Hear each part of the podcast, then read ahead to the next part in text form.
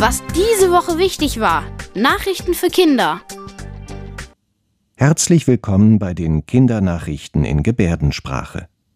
Das sind die Themen. Freie Fahrt für 49 Euro. Ein neues Bahnticket soll helfen, die Umwelt zu schonen und Geld zu sparen. Schwere Angriffe in der Ukraine. In dieser Woche hat die russische Armee wieder mehrere Städte mit Raketen beschossen. Neue Regierung für Niedersachsen. Nach dem Wahlsieg seiner SPD möchte Ministerpräsident Weil mit den Grünen zusammenarbeiten. Und zwischen Grau und Bunt. Im Herbst hat die Natur eine Menge zu bieten. Es gab ja im Sommer das 9-Euro-Ticket und das ist bei den meisten Leuten sehr gut angekommen, weil sie dann weniger Geld für die Bahn bezahlen mussten. Also ich bin damit manchmal zur Schule gefahren und zu meinen Hobbys. Der Nachfolger soll wie das 9-Euro-Ticket für einen Monat gelten, aber soll statt 9 Euro 49 Euro kosten. 7 mal 7, knapp 50 Euro. Das klingt nicht mehr so nach einem Superschnäppchen wie im Sommer.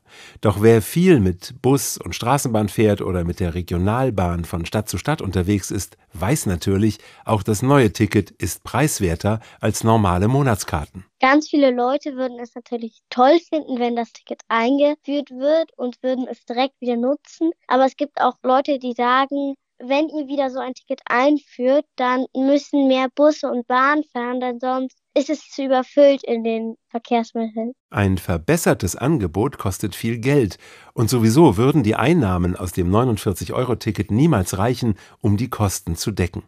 Der Staat muss viele Millionen zubuttern, damit die Sache klappt.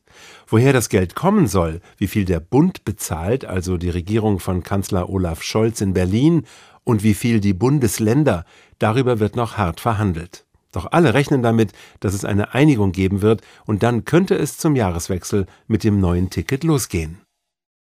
Ich habe in den Nachrichten gehört, dass jetzt wieder Russland mit Raketen äh, die Ukraine angreift. In der Ukraine werden leider, leider wieder Städte mit Raketen beschossen und dadurch wird der Krieg wieder stärker. In mehreren Städten der Ukraine wurden Gebäude und Straßen zerstört, auch Bahnschienen und Stromleitungen. Immer wieder heulten die Sirenen und die Menschen mussten sich, so gut es ging, in Sicherheit bringen. Der Beschuss durch das russische Militär war heftig wie seit Monaten nicht mehr. Experten sagen, dass diese Angriffe eine Reaktion darauf waren, dass es der ukrainischen Armee im Osten des Landes gelang, die russischen Soldaten zurückzudrängen. Einige wichtige Städte wurden von den Ukrainern zurückerobert. Und dann gab es vor gut einer Woche einen Anschlag auf eine große Brücke, die für die Russen sehr wichtig ist. Man vermutet, dass Russland diese Angriffe wieder angefangen hat, weil irgendjemand, man weiß es nicht ganz genau, hat eine Brücke von Russland zur Halbinsel Krim kaputt gemacht mit einer großen Explosion. Und diese Brücke ist ein ganz wichtiger Nachschubweg für Waffen für Russland. Und man glaubt jetzt, dass die Raketenangriffe auf die Städte die Rache für den Bombenanschlag auf der Brücke sind. Ein Ende des Krieges ist nicht in Sicht. Die vielen Attacken sind für die Menschen in der Ukraine nur schwer zu ertragen. Die Leute, die wieder so ein normales Leben irgendwie geführt haben, die haben jetzt wieder Angst und können das nicht weiterführen, quasi, was sie sich gerade zurückgewonnen hatten, wo sie gesagt haben, okay, ich gehe jetzt mal ins Kino, aber diese Angst, die verbietet ihnen das quasi. Sie können nicht mehr sagen, also sie könnten, aber sie haben Angst davor, dass dann eine Rakete einsteigt. Weil die russischen Raketen auch normale Wohngebäude zerstören und Straßen mitten in den Städten, nennt der ukrainische Präsident die Angriffe des russischen Militärs Terror. Die Russen sagen, das stimmt nicht. Zivilisten würden nicht absichtlich attackiert. Viele glauben das nicht und sagen, dass der russische Präsident bewusst Regeln bricht, denn die gibt es auch für Kriege. Eine Regel ist, dass man keine Zivilisten beschießen darf oder dass man sie mit Raketen beschießen darf. Aber das wird halt gerade gemacht. Am Sonntag gab es eine Wahl in einem norddeutschen Land, nämlich Niedersachsen. Und wahrscheinlich wird Rot-Grün, also die SPD und die Grünen werden wahrscheinlich regieren. Und die CDU hat ganz viele Stimmen verloren. Und die FDP ist ganz knapp an den 5% vorbei gerutscht. In Deutschland gibt es bei Wahlen die Regel, dass eine Partei mindestens 5 Prozent der Stimmen bekommen muss, um im Parlament vertreten zu sein. Die FDP schaffte vorigen Sonntag nur 4,7 Prozent und muss nun draußen bleiben. Stärkste Partei ist wie beim letzten Mal die SPD geworden von Ministerpräsident Stefan Weil.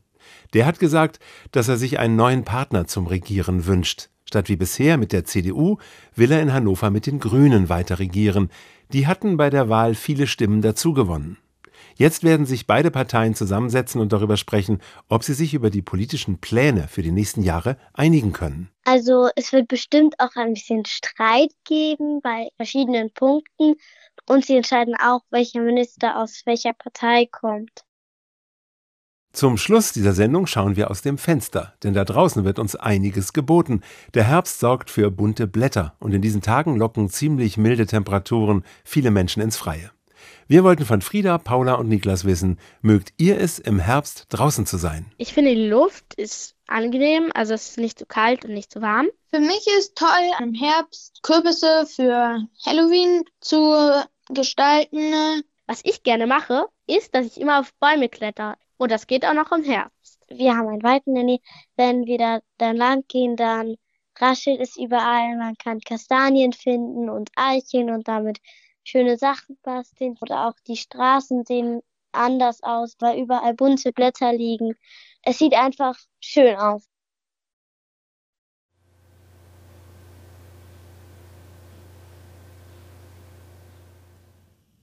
Das waren die Kindernachrichten in Gebärdensprache. Bis zum nächsten Mal.